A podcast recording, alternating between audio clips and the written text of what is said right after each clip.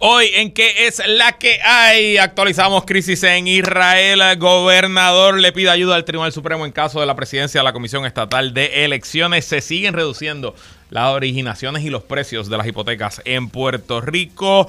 Conversamos con el director de una interesante obra que se presenta en el Teatro Victoria Espinosa desde el fin de semana que viene, la víspera de la abolición, y regresa una vez más la ex gobernadora Sila María Calderón. Viene a hablar de sus memorias y sí, le preguntaré sobre su carro oficial. Pero antes, le tengo un mensaje a Miguel Romero. Todo eso y mucho más en qué es la que hay que comienza ahora.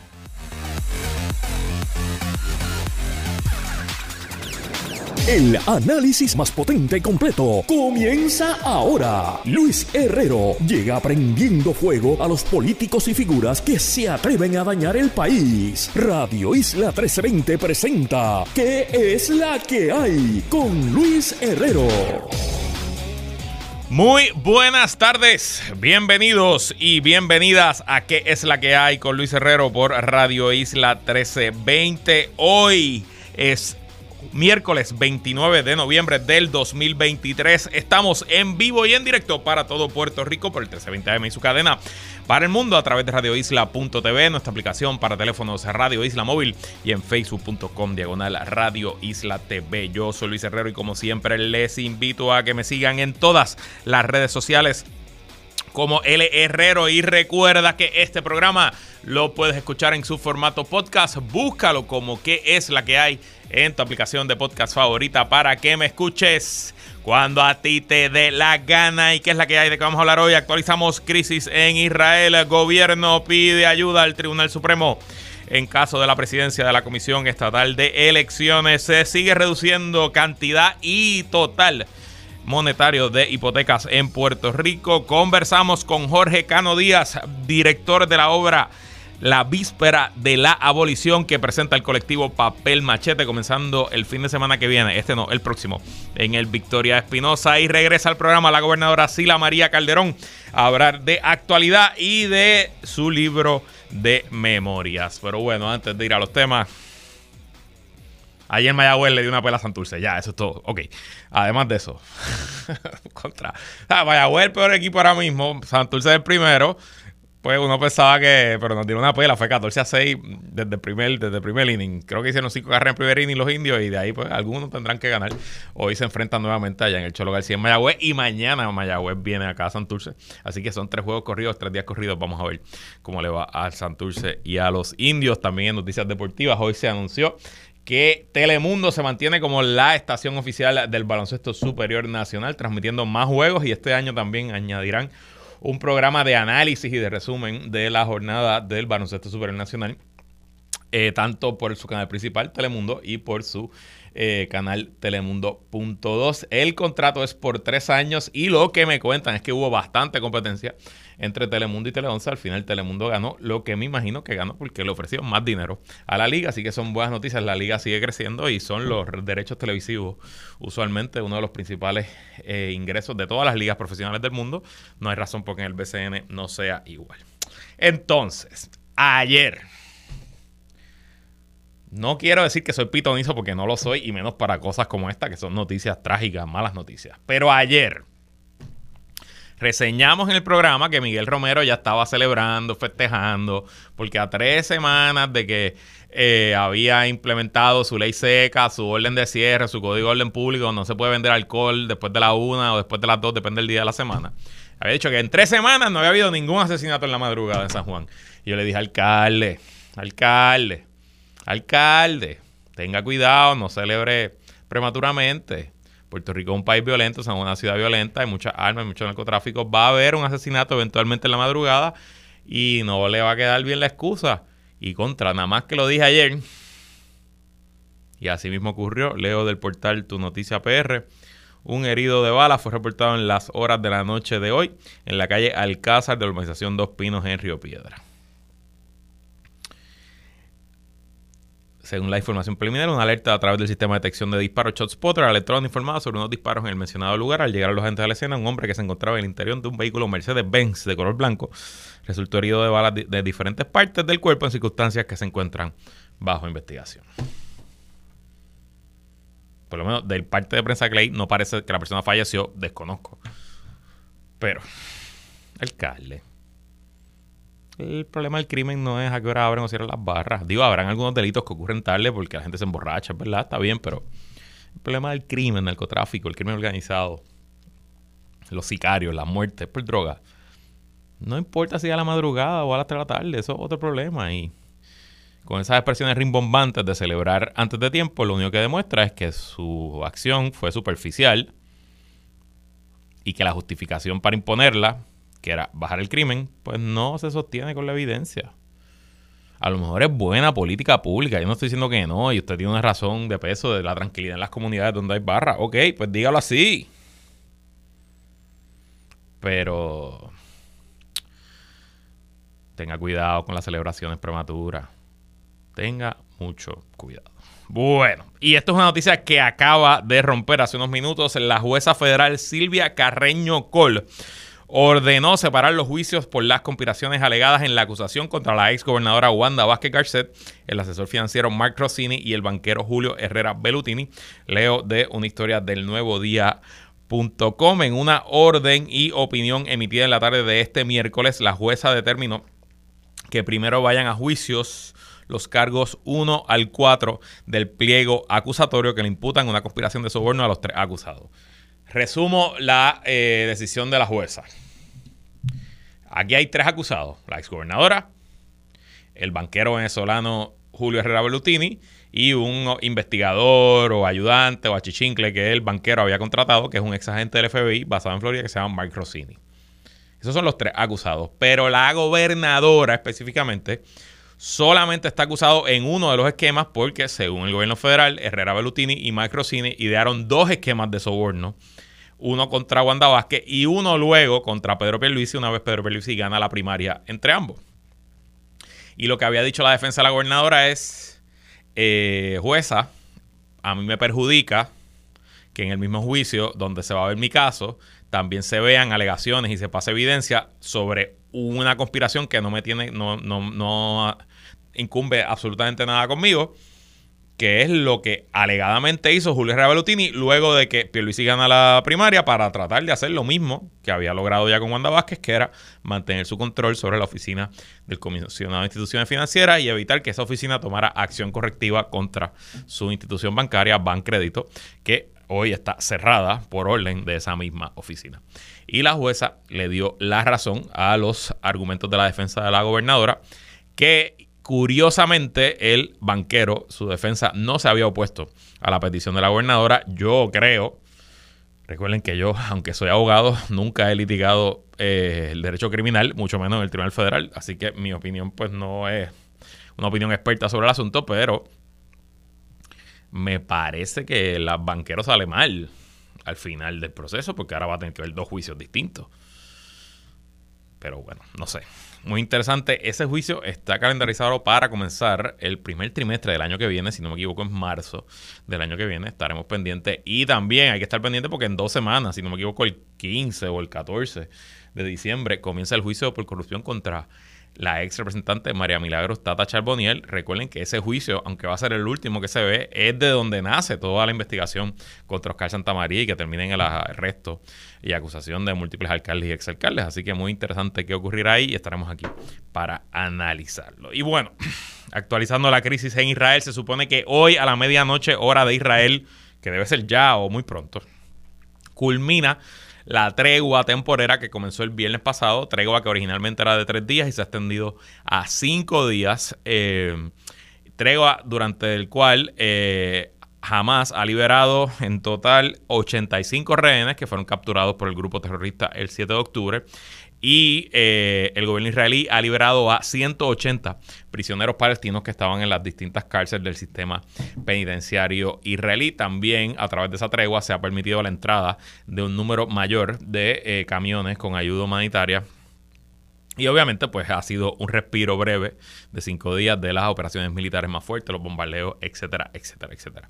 A esta hora que estamos al aire, no hay noticias si se va a extender aún más la tregua. Todavía quedan más o menos 100, casi 200 rehenes, si no me equivoco, entre el conteo que hace el gobierno israelí en posesión de Hamas. Eh, todavía la mayoría, si no todos, de los rehenes que han sido intercambiados son eh, mujeres y niños. Todavía quedan mujeres y niños bajo la custodia de Hamas, así que habrá que ver si eh, se extiende. Lo que informan los medios internacionales es que todos los gobiernos que han participado en esta negociación, específicamente el gobierno de Estados Unidos y el gobierno del Reino de Qatar, están impulsando a que la tregua se extiende y están tratando de que eh, se utilice esta tregua temporera como primer paso para una tregua ya o un fin oficial al conflicto, eh, un cese al fuego y una negociación entre ambas partes.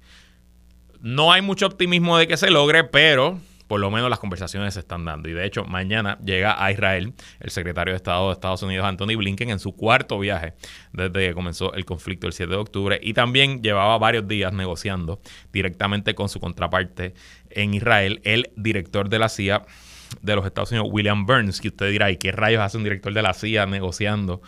Acuerdos. Y bueno, son dos razones específicas. Esto lo escuché en un podcast que se llama Pod Save the World, que es muy bueno. Primero, que este señor William Burns no es el típico director de la CIA, él es un diplomático de carrera y llega al puesto de inteligencia, pero con un trasfondo diplomático. Usualmente las personas que llegan al puesto de inteligencia tienen más un trasfondo militar o un trasfondo de seguridad nacional. Y segundo, que es que el contraparte de inteligencia israelí, el director del Mossad, es dentro del gobierno israelí y dentro de la coalición actual del primer ministro Netanyahu mucho más poderoso y tiene mucha más eh, peso su palabra que el, el ministro de Relaciones Exteriores israelíes. O sea que para Estados Unidos vale más y es más importante las conversaciones con el contraparte de inteligencia israelí, que pueden ser las conversaciones con el contraparte de relaciones exteriores israelíes. Así que muy interesante cómo se lleva la diplomacia internacional. Veremos qué ocurre. Como siempre, mañana actualizamos el asunto. Y bueno, en una noticia que sorprende, pero no sorprende. Eh, el gobernador Pedro Pierluisi y el Partido Nuevo Progresista llevan jugando un juego en inglés se dice el juego de, chicken, de la gallina, de los que van guiando contra un precipicio a ver quién es el primero que frena y no se va por el precipicio para abajo. Pues el, gobernador Pelicio lleva jugando ese juego con la presidencia de la Comisión Estatal de Elecciones. Esencialmente, el gobernador ha creído que la presidencia de la Comisión Estatal de Elecciones es otro puesto del gabinete más que él puede nombrar a quien le, a quien le plazca y utilizar todos los poderes que este Tribunal Supremo le ha extendido de nombramientos de receso, nombramientos eh, interinos, etcétera, para mantener allí eso como si se tratara del Departamento de Agricultura o el Departamento de Recursos Naturales. Y aquí, hay que decirlo porque es la realidad, el presidente del Senado, José Luis Dalmau, se ha enfrentado en los tribunales sobre este asunto y le ha ganado todos los casos al gobernador Pierluisi y hace unas semanas, luego de que terminó la sesión legislativa el 15 de noviembre, si no me equivoco es la fecha que terminó, pues para todos los efectos la Comisión Estatal de Elecciones está sin presidente. Ahora mismo hay una presidenta interina que yo creo que está operando fuera de la ley y ahora mismo la Comisión Estatal de Elecciones está sin presidente. Y de hecho, José Luis Dalmau, el día después de que se acabó la sesión legislativa sin que se confirmara un nuevo presidente o presidenta de la comisión, radicó, presentó un recurso ante los tribunales pidiendo a los tribunales que se declarara vacante el puesto de presidente de la comisión.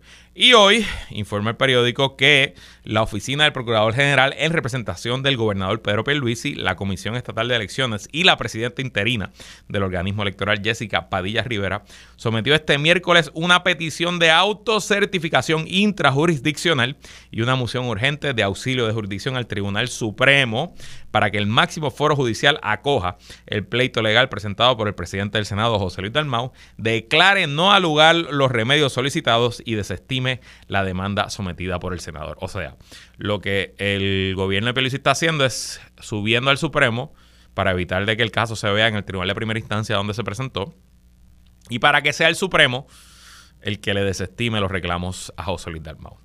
El problema que tiene el gobernador Peluisi aquí es que para que el Supremo le dé la razón, tiene que dar al traste con la jurisprudencia de cómo funcionan los nombramientos, cómo funciona eh, las confirmaciones, el, consentimiento, el consejo de consentimiento del Senado y de la legislatura en este caso, porque recuerden que aquí tiene que ser confirmado por Cámara y Senado. Eh, y siento que le está pidiendo un brinco muy grande. Ya en este asunto, el Tribunal Supremo se autolimitó hace varios años. Ustedes recordarán que el código electoral que aprobó Tomás Rivera Chats y el PNP a tres meses de las elecciones del 2020 hacía un mecanismo bizarro que nunca se había visto en nuestro sistema constitucional de cómo se nombraba el presidente de la Comisión Estatal de Elecciones. Eran tres pasos. Primero, o había consenso entre los comisionados electorales. Si no había consenso, iba a la legislatura y en la legislatura se necesitaban dos terceras partes de Cámara y Senado para confirmar. Esas son dos condiciones muy difíciles de lograr en nuestro sistema político. Así que Tomás Rivera Chats puso un mecanismo, una tercera opción, que si no había consenso y si no habían las dos terceras partes en Cámara y Senado, entonces el Tribunal Supremo, motu propio, nombraba a un presidente o una presidenta de la Comisión Estatal de Elecciones y ya en un caso de hace varios años el Tribunal Supremo determinó que esa parte de que el Tribunal Supremo puede, motu propio, nombrar un comisionado, un presidente de la comisión, era inconstitucional, atentaba contra nuestra separación de poderes y eso ya no está disponible. Así que habrá que ver qué remedio, si alguno, se puede inventar la mayoría del Tribunal Supremo para darle la razón al gobernador Pierluisi. En un caso normal, donde no hubieran consideraciones políticas envueltas, lo más lógico es que el Tribunal Supremo declararía no al lugar la petición del gobernador Pierluisi y permitiría que sea el juez de instancia al que se le asigne el caso, que desconozco quién lo tiene, y luego que sea el Tribunal de Apelaciones el que lo vea para que haya un récord contra el cual el Tribunal Supremo pueda girar, pero veremos qué ocurre. Yo vuelvo a hacer un llamado a la sensatez, aunque estoy seguro que va a caer en oídos sordos, a la fortaleza, a que se siente a negociar estoy seguro que aparecen las dos terceras partes de los votos si se nombra un presidente y un presidente alterno.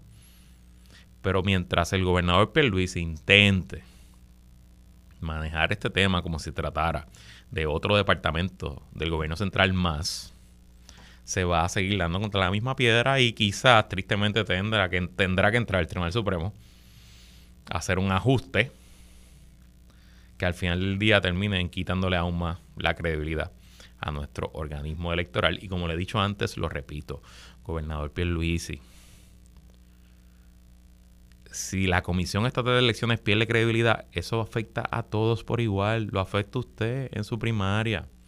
Si usted gana esa primaria por mil votos y la Comisión Estatal de Elecciones no tiene la credibilidad ante el partido no progresista, ante los estadistas, ¿cómo usted cree que va a reaccionar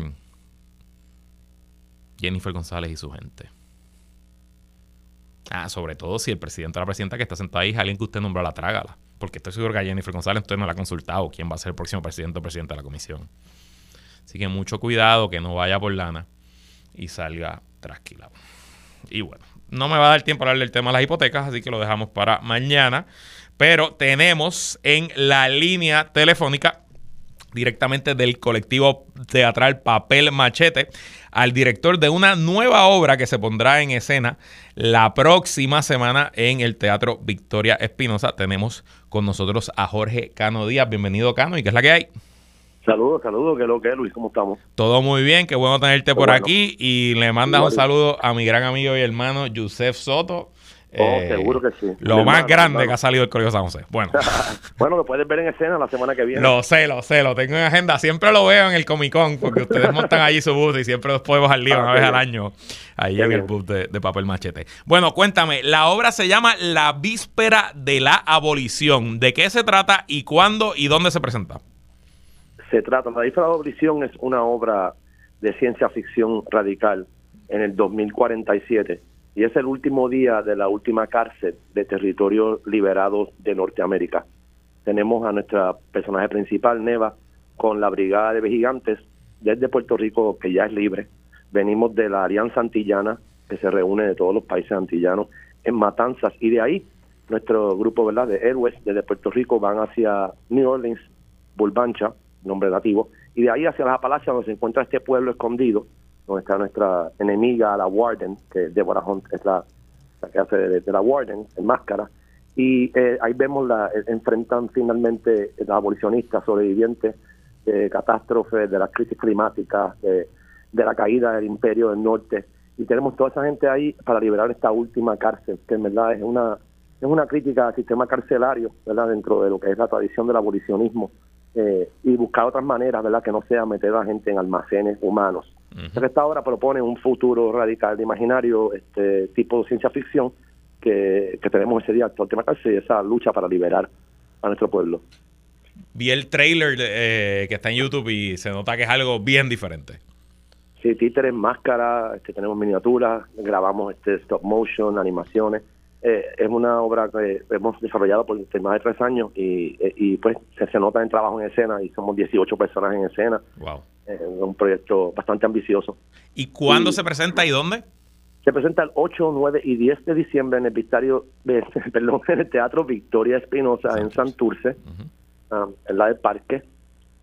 El 8 está todo vendido, ya están casi todas vendidas las taquillas de la matinée del domingo, se quedan pocas taquillas y las pueden conseguir en tiquetera.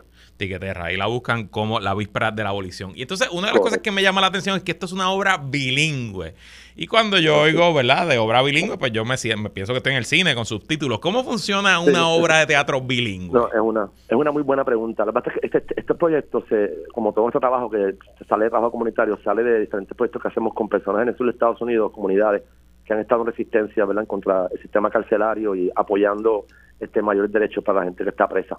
Y, y, y, desde ahí pues teníamos relaciones en Estados Unidos y la obra se iba a presentar originalmente en Estados Unidos como estreno y después venir a Puerto Rico por la pandemia y otras cosas pues la, la obra pues es bilingüe, muchas partes son este en inglés, todos los videos tienen, tienen subtítulos en español, hay partes de la obra que no están traducidas porque le quita al personaje, porque personajes que están en las que representan a figuras de autoridad Estados, en los Estados Unidos. Eh, así que yo creo que una mezcla, si no sabes inglés vas a entender que ese 80% de la obra, pero casi todo está con subtítulos y como quiera este, el montaje pues se entiende verdad lo que está pasando en la obra. Pero sí es un montaje bilingüe porque originalmente se iba a presentar en Estados Unidos primero y ahora pues el viaje del año que viene vamos a estar presentando en diferentes ciudades de Estados Unidos. Brutal, súper interesante. Y háblame un poquito sobre Papel Machete. Yo sé que ya el colectivo lleva muchos años, pero para los que no conozcan, ¿qué es Papel Machete y quiénes de Papel Machete, Machete integran esta obra? Sí, sí, cómo no. Papel Machete es un grupo de teatro que se inicia en el 2006 ante el cierre patronal para imponernos el tax en aquel momento y es un, proyecto que empieza en la calle, este, haciendo, apoyando a maestros, a estudiantes, a diferentes comunidades en contra del desplazamiento, a favor de la defensa de las playas y del medio ambiente, etcétera. Papel Machete ha estado siempre presente en muchas de estas luchas. Eh, y además, lo que no sabe la gente que también hacemos teatro para, para el teatro y para las tablas, aunque esta es nuestra primera, nuestra primera función grande en un teatro aquí en, Puerto Rico, así que estamos la bien emocionadas con eso. En la obra está Sugiri Rodríguez Lebrón, que es la productora y es la actriz principal.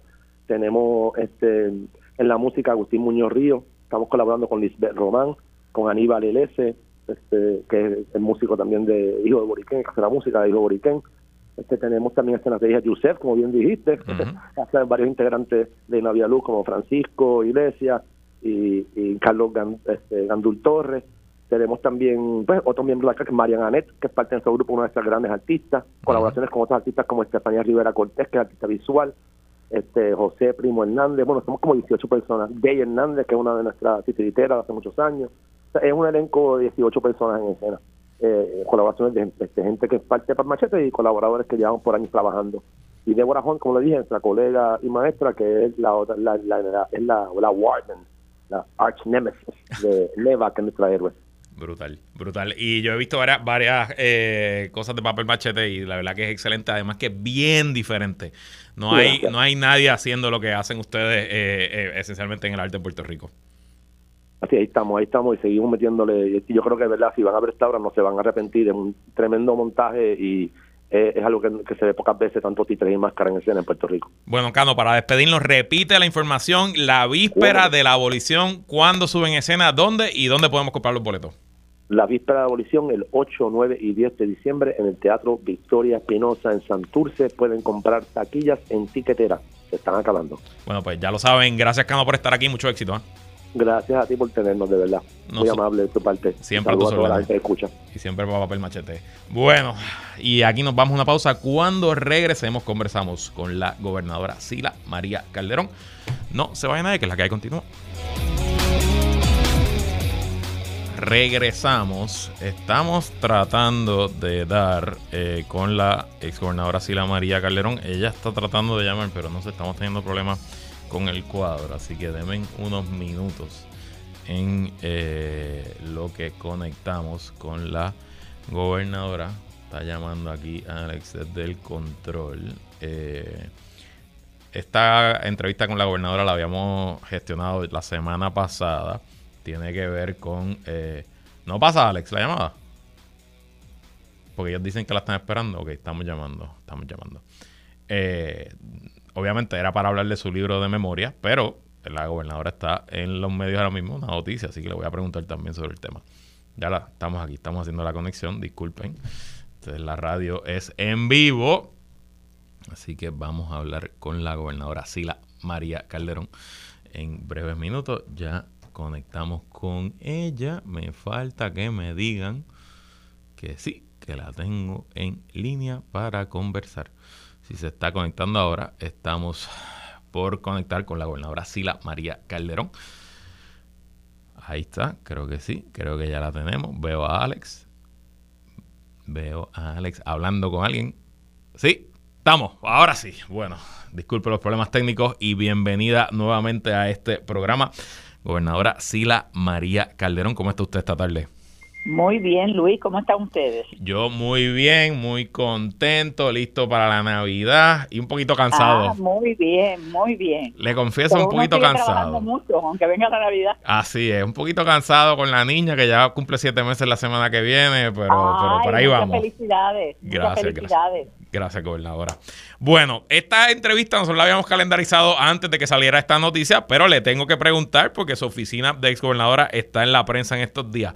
¿Nos puede explicar qué fue, qué fue lo que ocurrió con, el vehículo oficial y OGP? Que, ¿Cuál es el tracto de la cosa?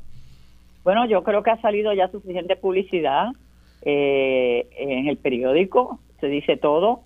El gobernador habló hoy. Yo no quiero añadir más nada, ni si me excusa, eh, Luis pero no tengo más nada que añadir, todo, es, todo es público. Pues todo es público. Eh, los gobernadores en Puerto Rico se les otorga vehículo oficial, así ha sido desde la ley de la oficina del gobernador del 64, y no creo que haya mucho más que añadir. Bueno, pues vamos para el tema, gobernadora.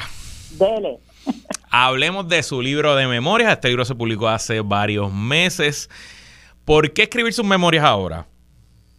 Bueno, porque estoy en una etapa de mi vida madura, eh, en la que ya he vivido bastante y pensé que las experiencias que he tenido eh, como persona, como servidora pública, eh, como mujer, como puertorriqueña, era importante, quizás tendría quizás algún valor ponerlas en, por escrito. y fui, tomé unas clases de cómo escribir memorias. Yo siempre tomo clases para todo. Qué bien. Eh, y luego, pues me senté y por dos años, cuando comenzó el COVID, eh, yo en mi propia casa lo escribí a mano. Ok. Porque ustedes, yo trabajo con mi teléfono, pero las computadoras son ustedes los jóvenes los que trabajan con ellas. Ok. Yo lo trabajé, lo trabajé a, eh, a mano, lo escribí. Long form.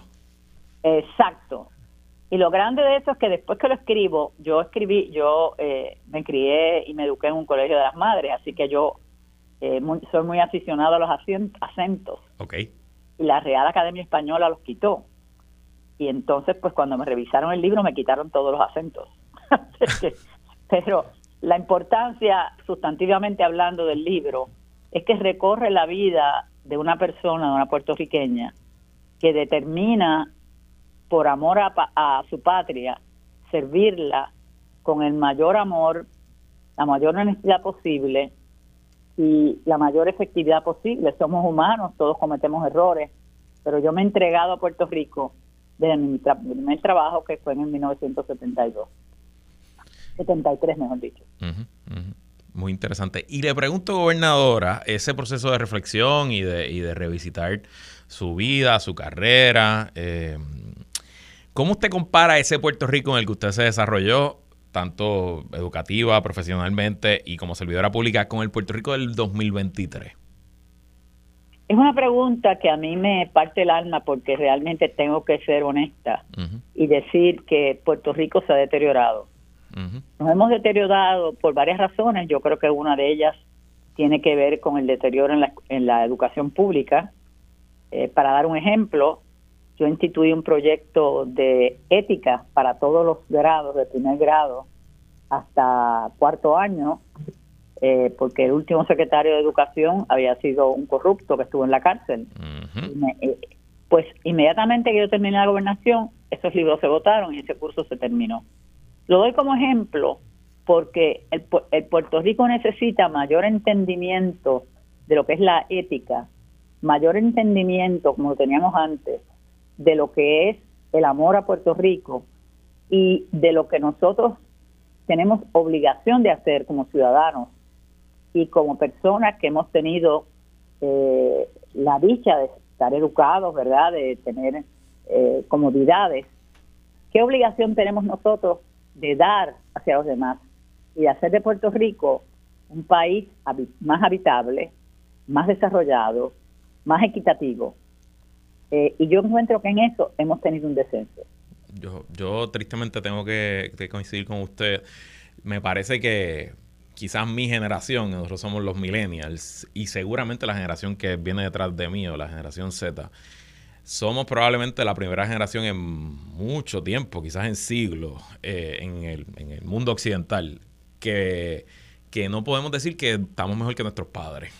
Y creo que gran, gran parte de la frustración y quizás el, la separación o el desánimo que hay con la política, con el servicio público, el cinismo que abunda en mi, entre mi, generación y la, próxima, la desconfianza, es un poco, viene de ahí que, que quizás nos comparamos donde estaban nuestros padres a la misma edad que nosotros tenemos y vemos que quizás nuestros padres ya tenían una casa que habían podido comprar, que ya tenían una familia establecida, que ya estaban en una carrera ascendente.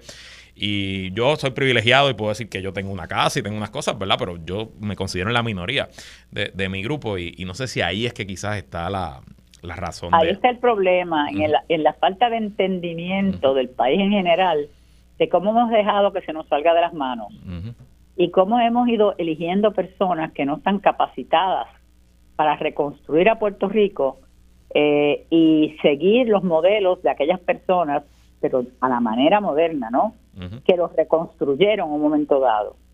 Eh, y darle ese orgullo, insuflar ese orgullo puertorriqueño que lleve a ustedes, las generaciones que vienen, a reconstruir nuestro país desde el punto de vista espiritual y desde el punto de vista material. Yo creo que es ese, esa reflexión suya es muy importante eh, y me ha dado una idea a mí que después la compartiré privadamente con usted. Ah, bueno, pues fantástico. Ya sabe que cuenta conmigo. Oiga, y, y pasando a un tema un poco más liviano. ¿Qué, qué detalle o qué, qué cosita, qué, qué, hay en ese libro que quizás el pueblo allá afuera no conozca de la María Calderón?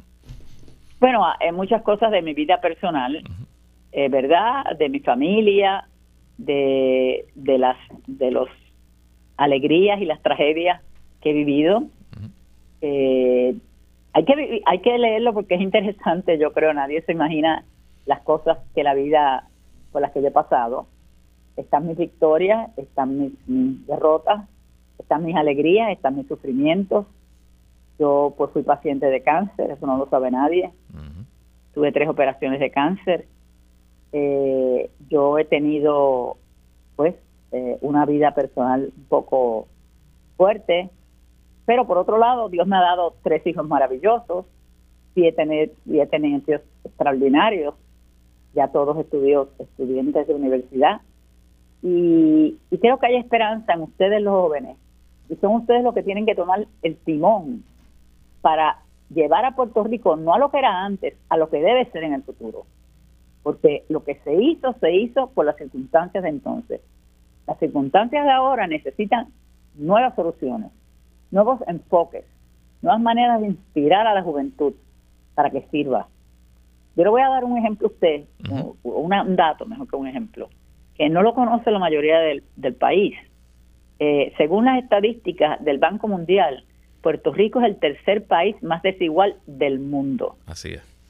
El primero es Namibia, el segundo es Sudáfrica y el tercero es Puerto Rico. O sea, la diferencia entre los que tienen y los que no tienen. ¿Qué pasa? Que en este país la pobreza está escondida.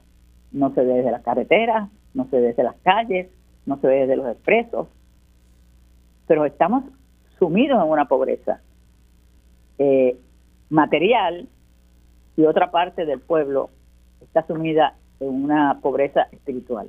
no quiero ser negativa, porque yo soy una persona muy positiva, y yo tengo una gran confianza y esperanza que las nuevas generaciones tomarán el, la batuta, tomarán el mando y llevarán este barco a un puerto seguro, a un puerto bonito, a un puerto bueno, a un puerto amigable, a un puerto donde la gente se colabora unos con otros, donde hay caridad, donde hay sensibilidad y donde hay también orgullo y fortaleza. Gobernadora, le quiero preguntar sobre ese tema específico de la pobreza, pero tengo la pausa, así que vamos a ir a una pausa y le pido que se quede con nosotros un ratito más para que sigamos hablando de este libro de las memorias junto a la gobernadora Sila María Calderón. Nosotros vamos a una pausa y regresamos con más. Regresamos y seguimos conversando con la gobernadora Sila María Calderón. Estamos hablando de su recién publicado libro de memorias. Bueno, gobernadora, en las entrevistas, en las presentaciones sobre el libro, usted ha contado que fue el paso del huracán Hugo, mientras usted era secretaria de la gobernación de Rafael Hernández Colón, y la devastación que vio en Cantera, la que la motivó a salir de la fortaleza y dedicar su vida, tanto en el servicio público como en la vida privada, a combatir la pobreza. Yo le pregunto, en cuatro años se cumplen 40 años del paso del huracán Hugo. ¿Cómo usted evalúa los resultados en ese combate, en esa guerra contra la pobreza? Qué interesante, han pasado 40 años, qué rápido han pasado. Pues ocurrió algo extraordinario, porque yo entendí la pobreza y la necesidad del, cambio personal eh, que tiene que ocurrir en el ser humano, del apoderamiento personal. Y esos cinco años que estuve en cantera logramos un cambio en los habitantes a través del apoderamiento. Y luego obviamente vino la obra. Pero ese mismo modelo lo usé en las comunidades especiales, que yo llamo especiales porque son especiales para mí que son 58 comunidades pobres que hay en, el, en la ciudad de San Juan Capital. Y luego lo hice como gobernadora. Y lo interesante es que esas comunidades han seguido, la mayoría de ellas, con su liderato, que no es político, trabajando y mejorando y cambiando. Los tuve aquí eh, los, otros, los otros días, tuve tres sesiones diferentes con líderes eh, para ver cuáles son las necesidades hoy en día y dedicar el año que viene los trabajos de mi fundación a ellos. Eh, ellos son las personas que más necesitan ayuda para ayudarse ellos mismos. Ellos no quieren, ellos no piden, ellos lo que quieren es que los ayuden a ayudarse. Así es que yo me siento muy contenta de que vamos a, a atacar eso porque realmente si nosotros no lo hacemos, que hemos tenido el privilegio de no vivir en pobreza, ¿quién lo va a hacer? Digo, el gobierno lo hace hasta cierto punto, pero lo politiza. Yo mm, soy, como gobernadora y como alcaldesa de San Juan, fui más humana que política. O sea, la política para mí es un medio de administrar lo público.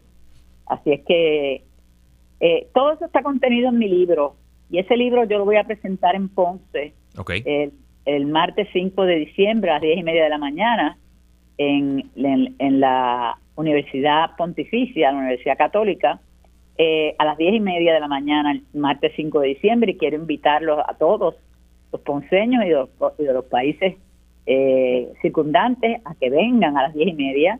Nos conocemos, eh, va a haber una presentación, el libro va a estar a la venta y va a ser sumamente interesante.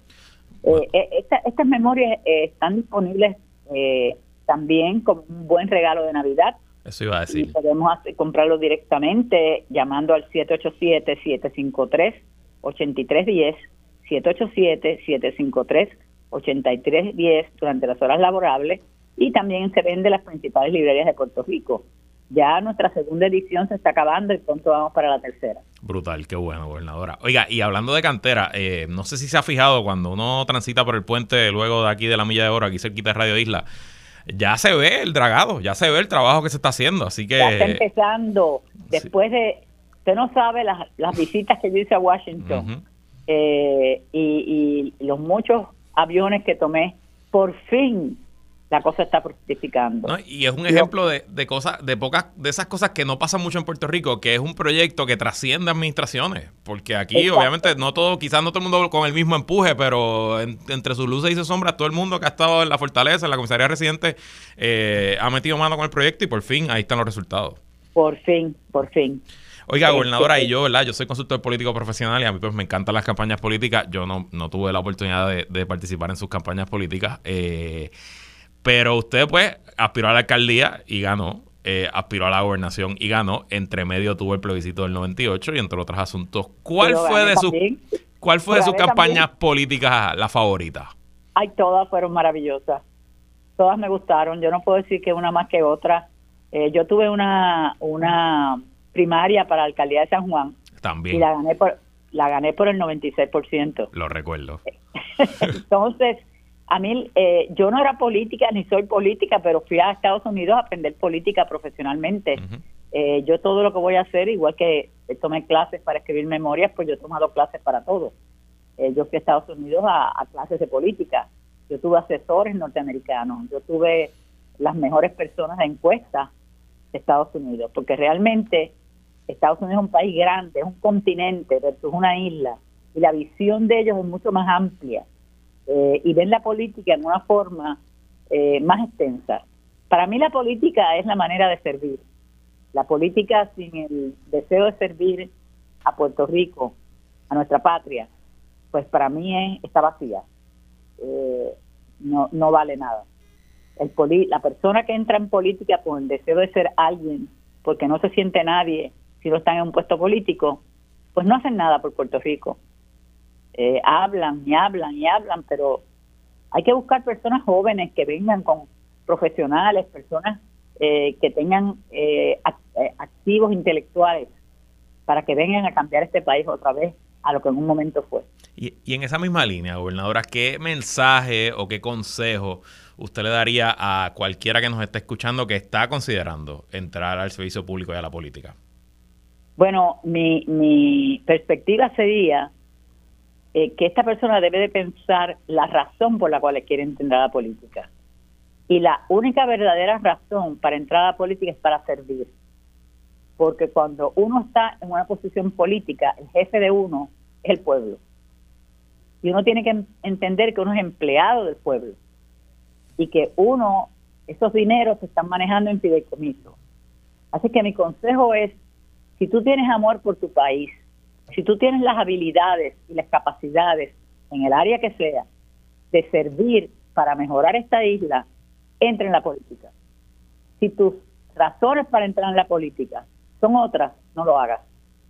Porque al final terminarás, terminarás llorando o el pueblo terminará llorando. Excelente reflexión. Y ya yo que he trabajado con una buena dos o tres docenas de políticos a todos los niveles, tanto aquí como fuera de Puerto Rico, puedo decir que ese tema de cuál es la motivación, qué es lo que impulsa a que ese candidato o candidata eche un pie en el bote, eh, de ahí nace todo lo demás. De ahí nace si va a ser buen o mal candidato, de dónde están sus intenciones eh, y, sin duda creo que hay, mucha, hay mucha verdad en lo que dice. Bueno, gobernadora, ya para despedirnos, el que quiera adquirir sus memorias, ¿dónde pueden comprar el libro? En todas las bibliotecas, librerías de la isla y de San Juan, y llamando al 787-753-8310 directamente, con mucho gusto se lo vendemos eh, o se lo enviamos. Eh, y claro, obviamente todos los pueblos circundantes a Ponce y en Ponce vayan a la, Pontificia, a la Universidad Católica, el próximo martes 5 de diciembre, ahí se estará vendiendo y estaremos nosotros de las 10 y media, estaré yo personalmente en una presentación que para mí será de mucha honra porque esa, esa universidad pontificia es hermosa y, y es, un, es, es una joya para nuestro país. Bueno, gobernadora Sila María Calderón, muchas felicidades, mucho éxito en la venta de ese libro y ya sabe que puede contar con nosotros para lo que necesite. Mi querido Luis Herrero, eh, joven, inteligente, hacendoso, ejemplo para la juventud de Puerto Rico. Muchas gracias por tenerme. Gracias por eso, gobernadora. Que tenga buenas tardes y muchas felicidades. Hasta luego. Bye bye. Bueno, amigos y amigas, hasta aquí esta edición de ¿Qué es la que hay con Luis Herrero? Esa grabación de eso que dijo Sila ahí al final, eh, me la saca Alex, que la voy a ponerle voicemail. Va a ser el voicemail cuando la gente me llame. Hasta aquí esta edición de ¿Qué es la que hay con Luis Herrero? Como siempre agradecido de su sintonía y patrocinio. Quédese con nosotros la mejor programación y análisis de la radio puertorriqueña. Continúa en Radio Isla 1320. Lo próximo, el informe del tiempo con su Hailey López Belén. Hasta mañana.